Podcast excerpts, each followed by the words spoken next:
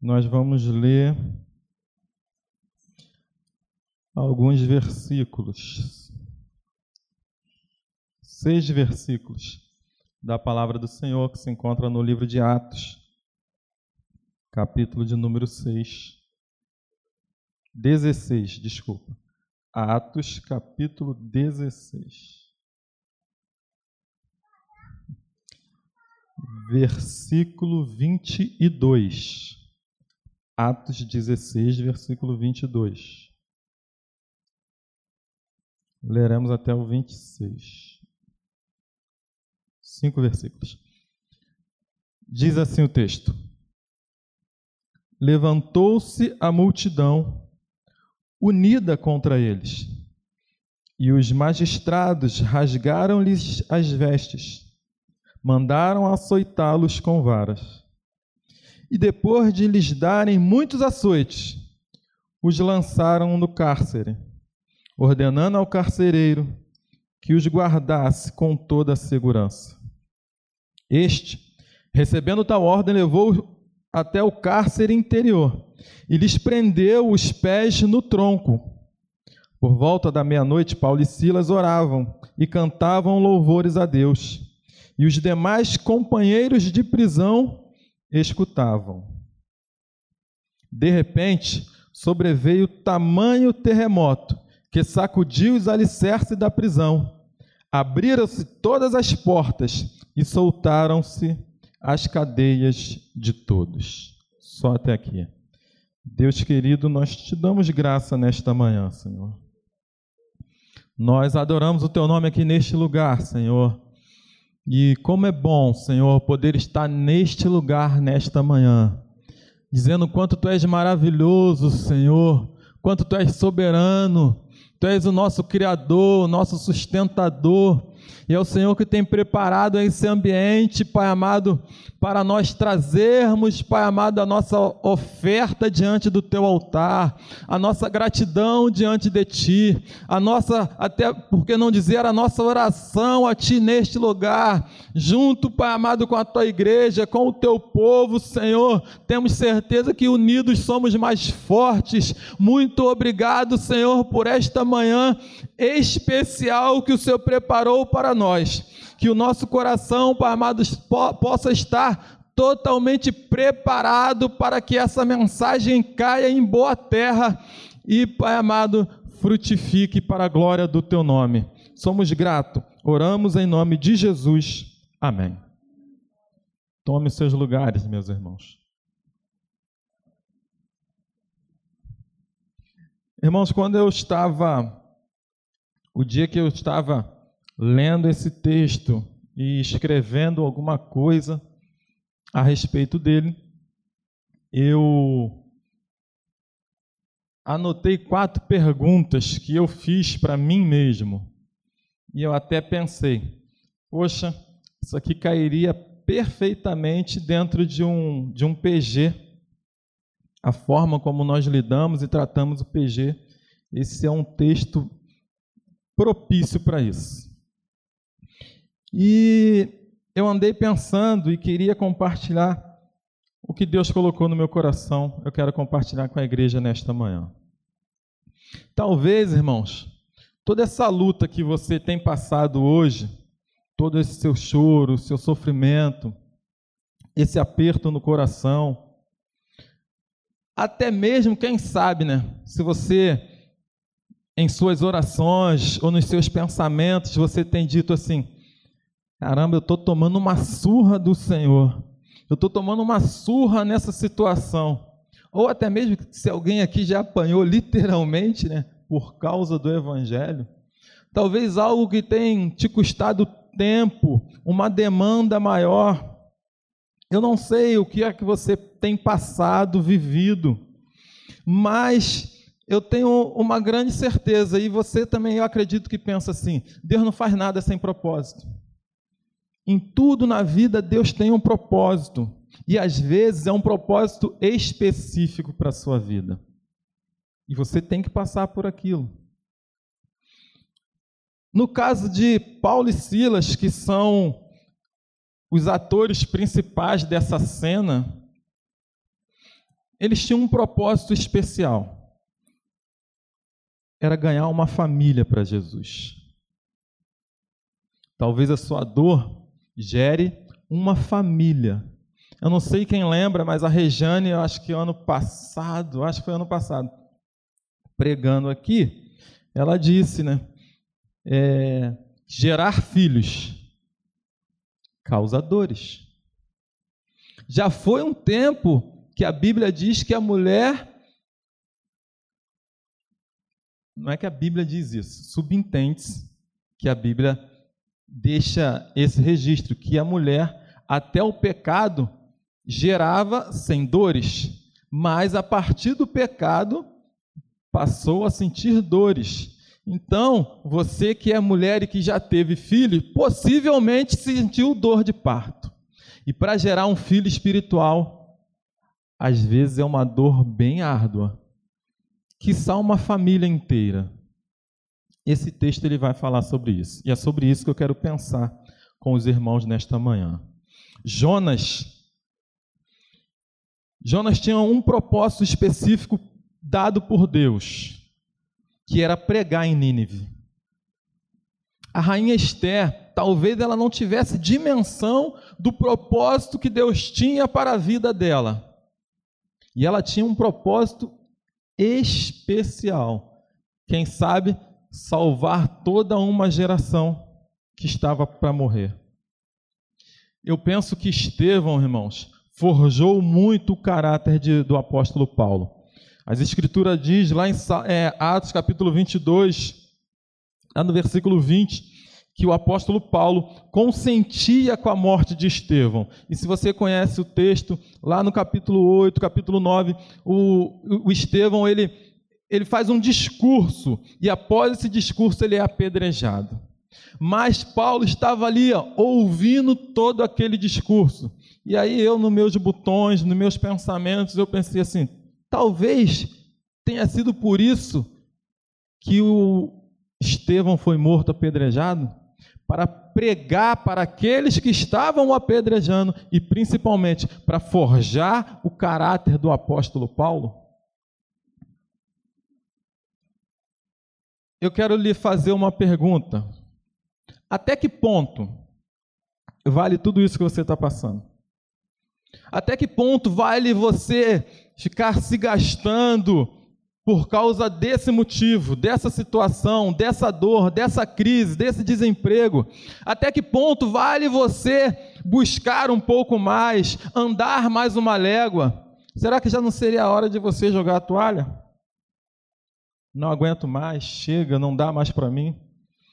A mulher de Jó, ela chega nesse, nesse momento de crise existencial, vendo a situação do seu esposo, não tendo como ela resolver, e ela amaldiçoa logo seu Deus e morre. É o que ela diz para Jó. E você? Acompanha comigo nos versículos 22 e 24 desse texto que nós lemos.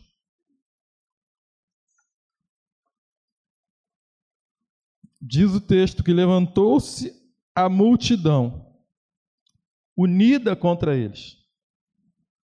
E os magistrados rasgaram-lhes as vestes e mandaram açoitá-los com vara. Escrevendo isso, irmãos, eu lembrei da minha mãe, digníssima mãe, né? Quantas vezes ela usou uma varinha de goiaba, irmãos? Oh, que benção! Como aquilo doía, irmãos. O texto diz que eles estavam com a multidão cercou Paulo e Silas. Recentemente, eu vi um menino lá perto de casa, sofrendo o que eles dizem uma correção. Devia ter uns cinco ou seis meninos batendo nele com pedras. Eu não digo pedras, não, são pedaços de concreto jogando naquele menino. E o pessoal que mora próximo ouvia os gritos daquele rapaz. Eu imagino que o apóstolo Paulo e Silas apanharam muito, irmãos, mas muito mesmo, a ponto de ficarem sem força física. Até que ponto vale a pena um sofrimento desta forma? Paulo e Silas, após terem apanhado bastante, após serem humilhados, eles foram colocados nus diante daquela multidão. Não bastava isso, eles foram aprisionados numa cela, guardados com toda a segurança necessária. E o texto diz que eles foram levados para um cárcere interior. Algumas Alguns entendedores vão dizer que era uma masmorra, que era um local totalmente separado, aonde os mais perigosos ficavam colocados. Em um outro texto, em um, em uma outra Bíblia de estudo, ela diz que é um local ao fundo do cárcere. Existia o cárcere e mais a fundo existia o cárcere interior. E não foi suficiente eles colocarem eles num cárcere bem localizado bem dentro da cela, eles ainda ataram os seus pés como como que tentando paralisá-los. Às vezes, irmãos, nós estamos numa situação assim onde nós não temos saída para nada. Ficamos como, e agora, o que é que eu faço?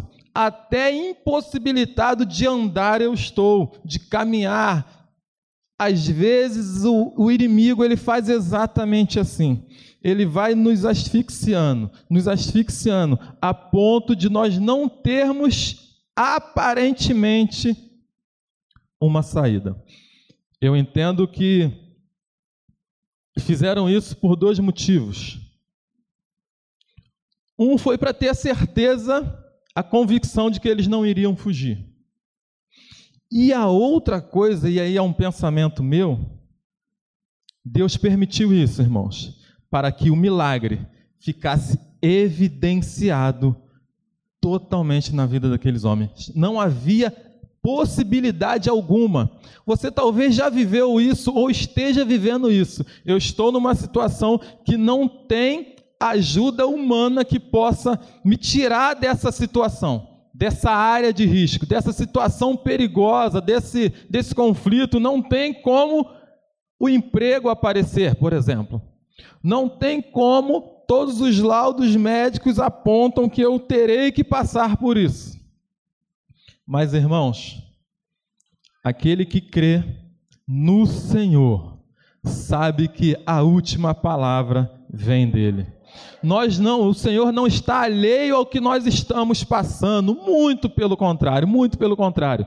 Talvez, lembre, talvez o propósito está aí, forjar em mim, forjar em você um caráter de adorador, convicto de que é Ele quem vai nos garantir a vitória, sem ter dificuldade alguma de entendermos isso. E a, as pessoas que estão ao nosso redor, elas farão, falarão exatamente isso. Não foi homem que fez isso pela irmã Gessi, não foi o patrão que fez isso pela Ana, não foram os amigos, os vizinhos que fizeram isso pelo Renan, pelo, pelo Leandro. Muito pelo contrário, eu tenho certeza que foi algo muito além daquilo que nós podemos ver. É simplesmente a atuação revelação do Deus que nós cremos, do Deus do invisível, do Deus todo-poderoso, Criador dos céus e da terra. É Ele que fará o impossível tornar-se possível na sua vida. Diante de uma situação dessa, irmãos, de uma situação tão adversa, desemprego, doença, situação financeira, a situação do seu casamento, qual a atitude que você toma? Ou qual a atitude que você tomaria? Eu já até falei aqui, né? A mulher de Jó, talvez ela blasfemasse contra Deus, ou amaldiçoasse a Deus. Qual a atitude que você tem tomado nessa situação que você tem vivido? Adão talvez culpasse Deus ou a sua esposa. Tá vendo aí, Senhor?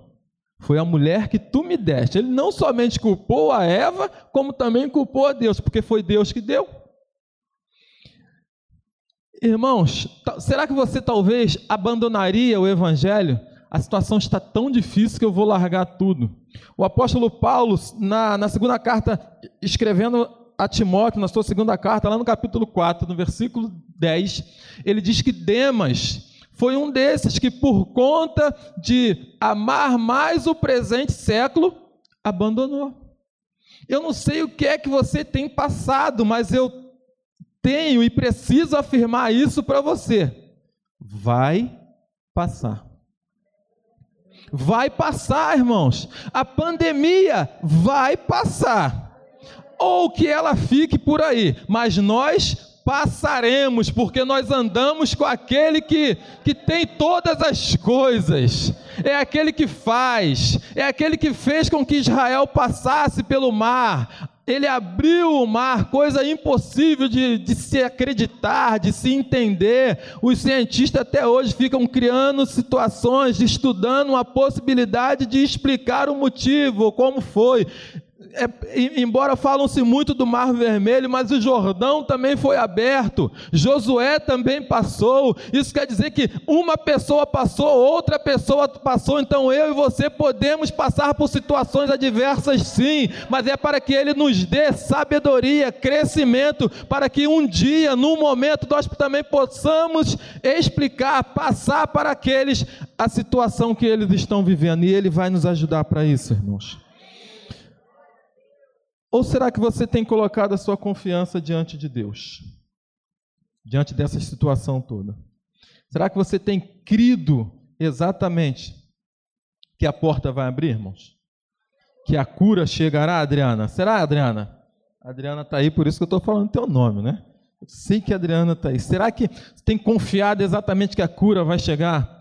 Será, irmãos, que tal forma, será que você crê de tal forma que mesmo se o sol não aparecer, você tem certeza que ele está ali? Porque ele está, irmãos, ainda que esteja nublado, o sol ele não deixa de, de sair do, do oente e ir até o. É isso mesmo?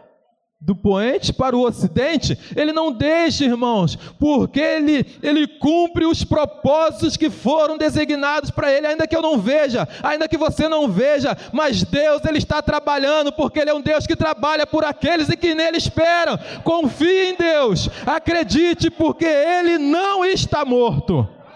Glórias a Deus por isso. Acompanha comigo o versículo 25. Eu fiz uma outra perguntinha lá. Eu coloquei uma outra perguntinha lá, né? No versículo 25 diz assim: E depois de lhes darem muitos açoites. Não, esse é o 23, né? O 25 diz assim: Por volta da meia-noite, Paulo e Silas oravam e cantavam louvores a Deus. E os demais companheiros da prisão escutavam. Irmãos, depois de uma, de uma surra caprichada, eles ainda encontraram forças suficientes, né? Para glorificar o nome do Senhor. A luta que você está passando está doendo, irmãos? Glorifique a Deus. Ore. Clame a Deus que te ouve. O Senhor Jesus, lá no livro de Mateus, ele vai nos ensinar Tranca no seu quarto escuro. Ainda que os hematomas estejam ali, mas converse com Deus. Ana não conseguia nem falar, tamanha era a angústia do seu coração.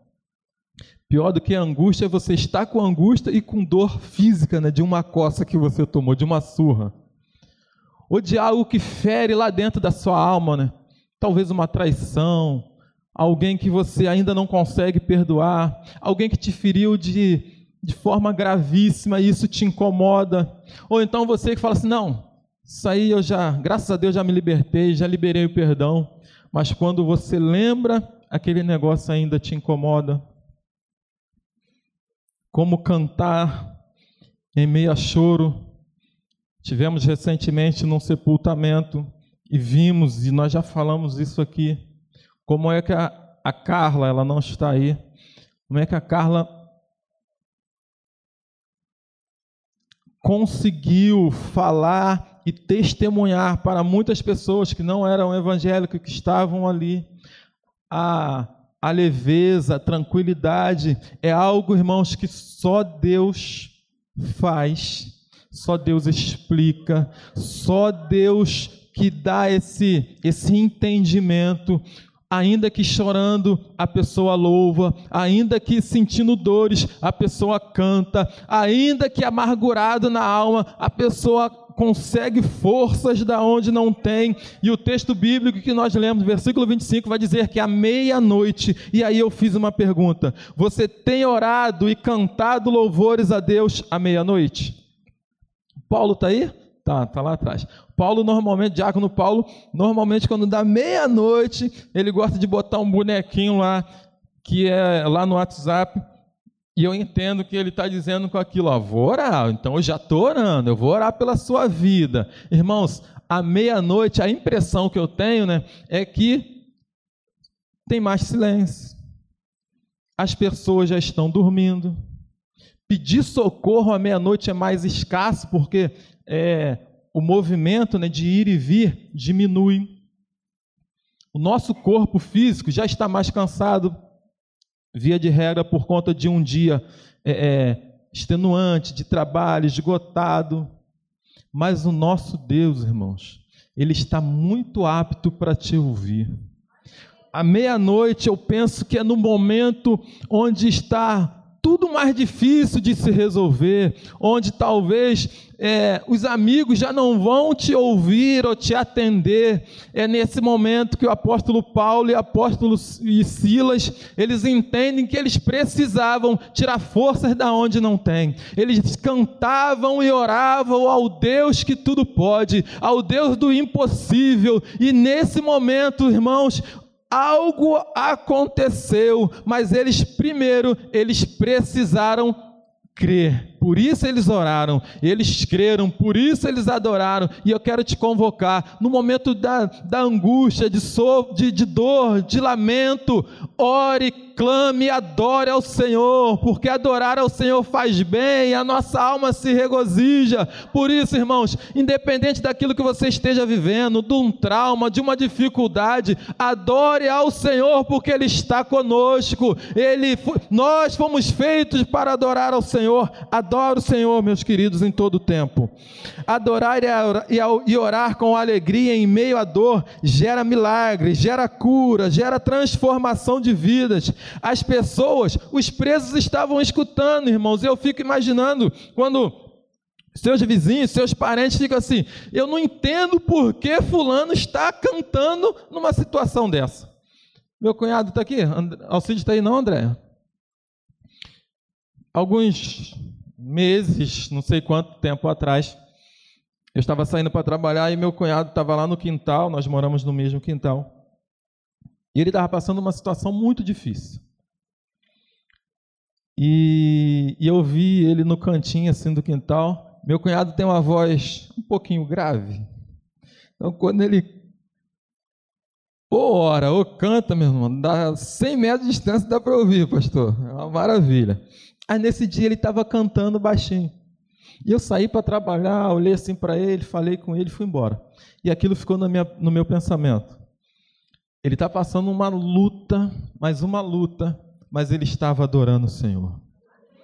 Irmãos, a oração e a adoração, ela move o coração de Deus, principalmente quando estamos no deserto principalmente quando estamos no deserto. Sabe por quê, irmãos? Eu entendo o seguinte: porque nós estamos falando, Senhor, independente disso que eu estou passando, eu vou continuar orando, eu vou continuar, Pai amado, te adorando, porque o Senhor é digno de receber toda adoração, toda, todo o louvor, Senhor da glória. E se o Senhor fizer, louvado seja Deus, se não fizer, glórias sejam dadas ao Senhor, porque o Senhor é digno, independente independente daquilo que os meus olhos veem, independente da minha capacidade de pensar, de imaginar, de reagir às afrontas do dia a dia, eu sei que o milagre chegará, independente se houver ou não. A, a Ruth também não está aqui, eu fiz uma visita recentemente com ela, e ela disse o seguinte: que a avó dela orava por um tio. E o tio era um, era um trêbado, era um pouco além de bêbado. E ela sempre orava e falava assim: ele vai se converter, ele vai se converter, por isso eu oro, eu oro, eu oro. A avó da Ruth morreu. E o tio não se converteu. Anos depois, a Ruth foi cuidar desse tio. O tio estava muito ruim, ele morava sozinho. Ela levou esse tio para casa, ficou cuidando dele, ficou cuidando dele e não falava de Jesus para ele, porque ele era um desviado. Ele já tinha andado nos caminhos do Senhor. Então ela resolveu não falar de Jesus para ele, mas ela viveu Jesus na vida dele. Ela amou quando ninguém mais amava ele. Ele estava rejeitado, vivendo à margem da sociedade, sozinho.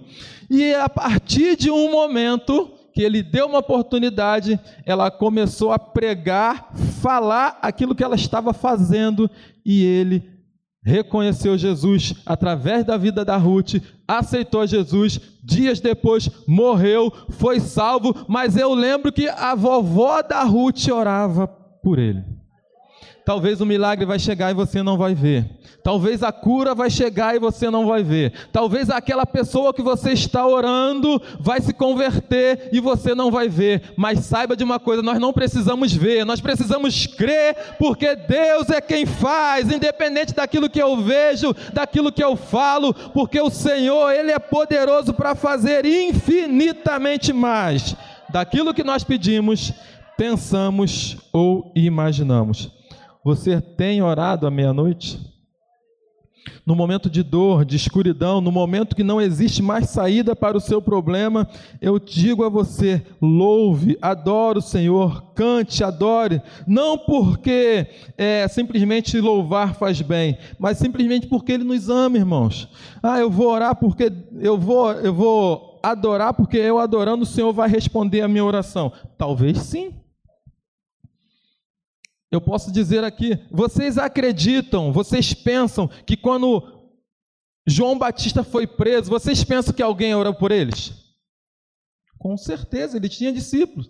E qual foi o fim de João Batista? Estevão, irmãos, quando foi preso, quantas pessoas não oraram por Estevão? Quantas pessoas não oraram pelo, pelo próprio apóstolo Paulo, por Pedro? Pedro foi liberto, Paulo e Silas foi liberto. Filipe não foi liberto. Estevão não foi liberto. O próprio Senhor Jesus foi à cruz, mas tinha um propósito. Tinha uma igreja orando, sim. Então eu quero te dizer que nem sempre as coisas acontecerão do jeito que eu penso, do jeito que eu quero, mas tudo tem um propósito debaixo dos céus.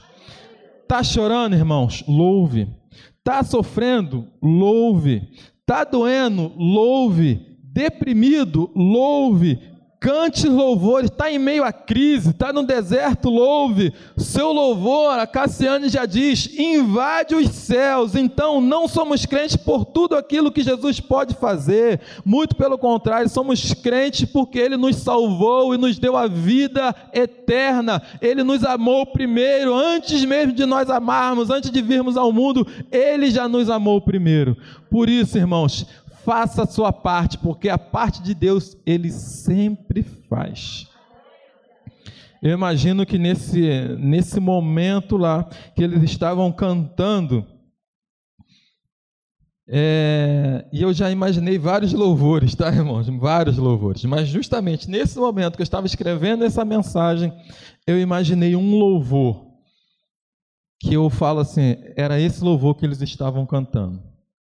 É porque o Paulo está tão longe, o diácono Paulo é, é um canarinho que tem aqui, pastor. Qualquer dia o senhor vai, vai ter o privilégio de ouvi-lo cantando. Eu ia convidá-lo para vir aqui, mas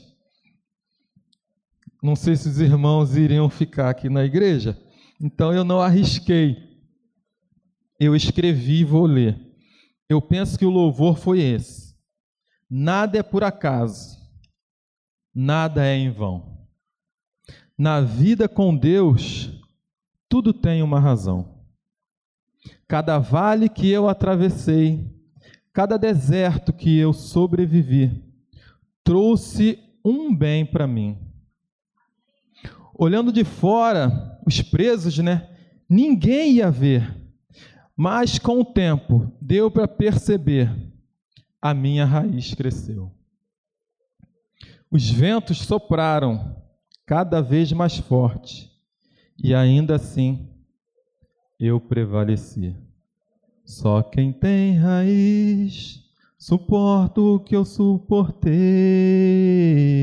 Só quem tem raiz aguenta chorar o que eu chorei e ainda adorar como se nada tivesse acontecido e ainda adorar, adorar até o dia raiar.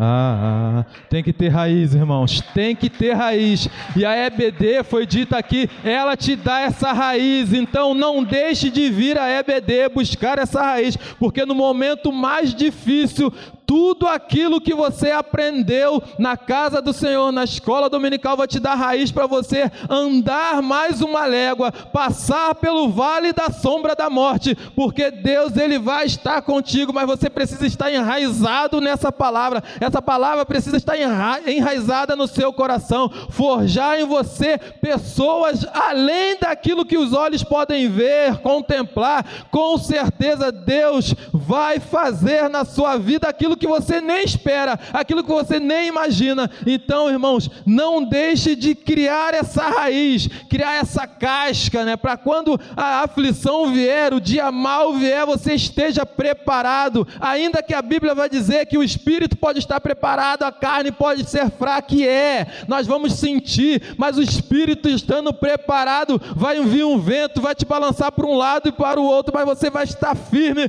porque a raiz chama-se Jesus Cristo. Cristo, a raiz é Jesus Cristo, então fique firme nessa raiz para a glória e louvor do nome dele.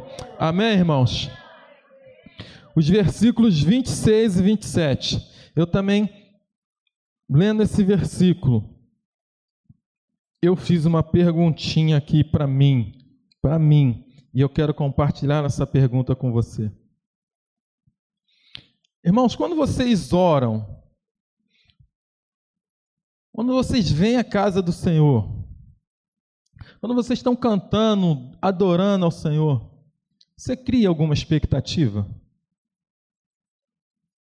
Eu eu faço isso, irmãos. Porque eu não sei o que Deus vai fazer. Eu sei que Ele pode fazer, e quando Ele faz, Ele faz, independente de onde eu estiver. Quando você for dobrar os seus joelhos, quando você vê aqui para o culto de oração às quintas-feiras, quando você vier para o culto de domingo, saia de casa, irmãos, acorde já com a expectativa hoje o meu milagre vai chegar. Hoje Deus vai fazer alguma coisa. Eu não sei o que é que Ele vai fazer, mas eu sei. Ah, as gêmeas estão ali. Cadê a Rayane? Rayane está por ali. Eu não sei o que Deus vai fazer, nem de que forma, mas eu sei que vai ser perfeito, irmã. A também está ali. Ó. Eu estou citando elas porque eu já falei isso aqui. Eu aprendi esse louvor com essas meninas vindo do sítio. Eu fui buscar essas meninas no sítio e elas Mulher fala pouquinho, né, irmã?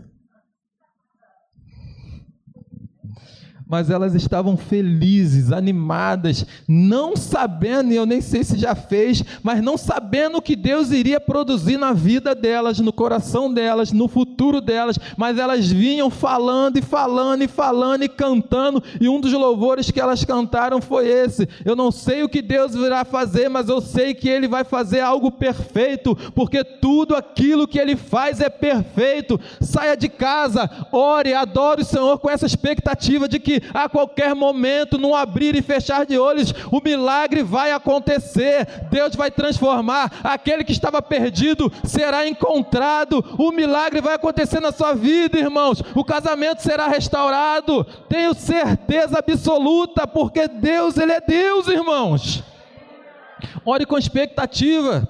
Versículos 26 e 27 diz assim: De repente sobreveio tamanho terremoto que sacudiu o alicerce os alicerces da prisão. Abriram-se todas as portas e saltaram-se as cadeias de todos. Eu digo que o milagre ocorreu em todas as celas, irmãos. Não foi apenas na, na vida, não foi apenas na cela onde o apóstolo Paulo e Silas estavam. O que, que eu aprendo com isso? Que quando o milagre chega na minha vida, quem é o seu vizinho da direita, da esquerda, da frente, de trás, os seus parentes, os seus conhecidos, eles beberão da mesma bênção que você, porque a bênção está sobre você, mas está também sobre aqueles que estão perto de você. Todos foram soltos, as celas se abriram para todos, irmãos. Então, ser você o motivo de bênção para a sua família. O milagre pode acontecer através da sua vida. Olha o propósito aí de você passar por esses processos, de apanhar, de ser preso, mas Deus está no processo junto contigo. Você não está sozinho, muito pelo contrário, Ele já está à sua frente, mas preciso que você marche. Não diga, Moisés, para o povo que pare, muito pelo contrário, diga ao povo que marche, Moisés, marche, não pare, vá avante em nome de Jesus, irmãos. Ore com expectativas. Ore crendo que o milagre já aconteceu, você não precisa ver. O carcereiro despertou do sono e, vendo abertas as portas do cárcere, puxando da espada, ia suicidar-se, supondo que os presos tivessem fugido. Não bastasse o milagre de Deus abrir as celas, alguma coisa aconteceu naquele lugar que os presos não fugiram, irmãos. O apóstolo Paulo e Silas, tudo bem, mas e os outros? Por que eles ó, não fugiram? A presença do Senhor, irmãos, invadiu aquele lugar de tal forma que eles ficaram impactados, eles queriam entender o que estava acontecendo. Olha, esses homens chegaram aqui moídos, apanharam bastante, por volta da meia-noite começaram a cantar, a louvar. E o que que eu também entendo com isso? Que em meio à sua dor você não pode parar de pregar, não pode parar de falar do nome de Jesus. E era isso que eles estavam fazendo, independente das circunstâncias, independente de onde você estiver. Eu vou citar o nome dele porque eu sei que ele está ali, ó. O irmão Joel, pai da irmã Andréia, estava internado e as pessoas que ligaram para lá, algumas fotos a Andréia colocou lá no, no WhatsApp. O irmão Joel, irmãos, parecia, nem parecia que estava que tava acamado, nem parecia que estava doente. Tamanha era a alegria que ele estava transmitindo para as pessoas. Irmãos, eu acredito que devia estar sentindo dor, devia estar incomodado de certa forma por estar na cama, estar ali naquele hospital, mas quando eu liguei para ele, ele falou assim: irmão André, sextou. Ah, Está querendo fugir, irmãos? Irmão Joel falou assim: ó, eu não posso não, mas o meu carro já chegou. Eu vou meter a mão nesse carro e vou sair daqui. Eu não vou falar qual é o carro, não. Depois vocês perguntam a ele. Mas não é um carro, carro não. Isso foi na sexta-feira. Quando foi no sábado, Andréia colocou a notícia lá: meu pai já recebeu alta, meu pai está em casa, mas ele, irmãos, independente do local que ele estava, ele era o, a pessoa mais alegre daquele hospital. A Andréia disse isso, irmão André, olha, meu pai é alegre, está contagiando todos que estão aqui, mas é porque, irmãos, a presença de Deus ela faz isso, ela faz algo diferente, ela propõe algo diferente para nós.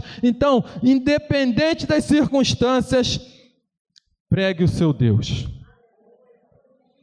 Pregue ao seu Deus. Versículo 31 nós não lemos, mas eu vou ler e eu já estou encerrando. Então a terceira pergunta foi essa: Você cria expectativas quando você ora ou adora a Deus? E eu quero até te dizer que você está proibido, irmãos, a partir de hoje, de falar que foi pego de surpresa por Deus. Deus não vai mais te pegar de surpresa, porque você vai sempre orar preparado para um milagre. Você vai sempre orar quando vier aqui, orar pelos enfermos. Você vier aqui à frente, você vai vir crendo que ao voltar para seu lugar, você já vai estar curado, curado em nome de Jesus. Foi assim que aquela mulher do fluxo de sangue ela entendeu: se eu apenas lhe tocar, eu serei curada. Se eu for lá no homem de Deus, ele vai curar o meu filho, em nome de Jesus. Tenha isso no seu coração, expectativa de que o milagre já aconteceu na, na atmosfera espiritual, resta apenas ela acontecer na atmosfera física, onde eu e você podemos enxergar. O, o autor de Hebreus, ele diz que sem fé, irmãos, é impossível agradar a Deus. Sem fé não tem como, porque é necessário que aquele que se aproxima de Deus creia que ele existe e que é galardoador dos que o buscam.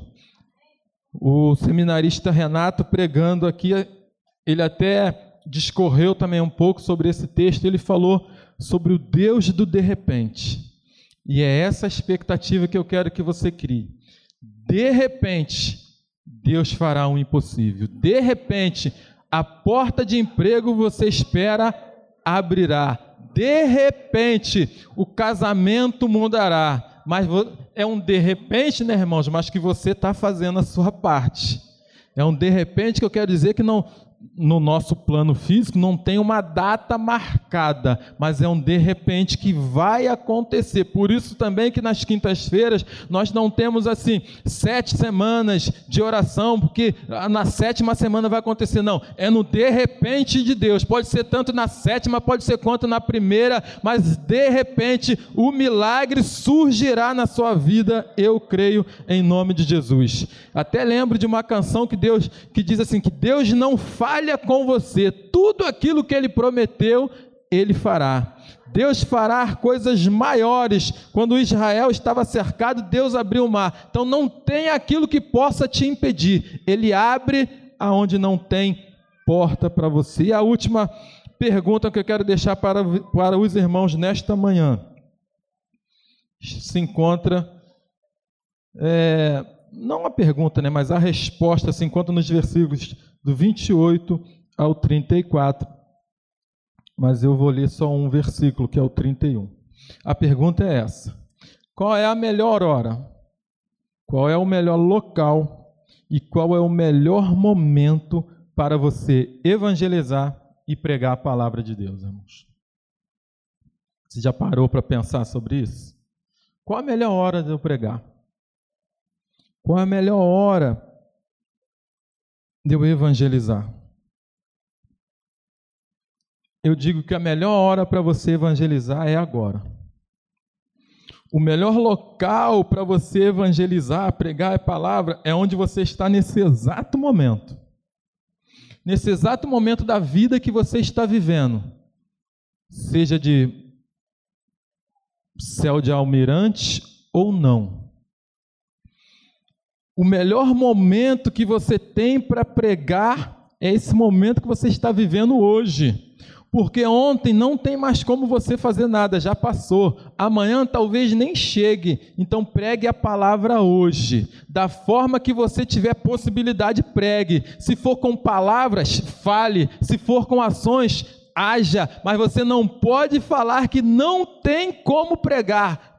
Tem, tem sim. Eu não sou eloquente como o pastor Carlos, como o seminarista Renato, mas você conhece o Deus da Bíblia, sabe aquilo que ele fez na sua vida. Então, da mesma forma que ele te amou e te transformou, ame ao seu próximo e através do seu amor você vai transformar a vida dele em nome de Jesus. Então, viva hoje, pregue hoje, faça o que você tem que fazer hoje, não deixe para amanhã aquilo que você pode fazer hoje. Se você tem que se consertar com alguém, faça hoje. Se você tem que orar por alguém, ore hoje. Outro dia, Leandro, eu orei por uma moça, ela não, não falou tudo, mas é, eu entendi que ela teve um processo muito difícil na sua adolescência e juventude. Ela falou que até os oito anos ela foi criada é, na igreja Assembleia de Deus. Ela falou um estado aí que agora eu não lembro, acho que foi Recife.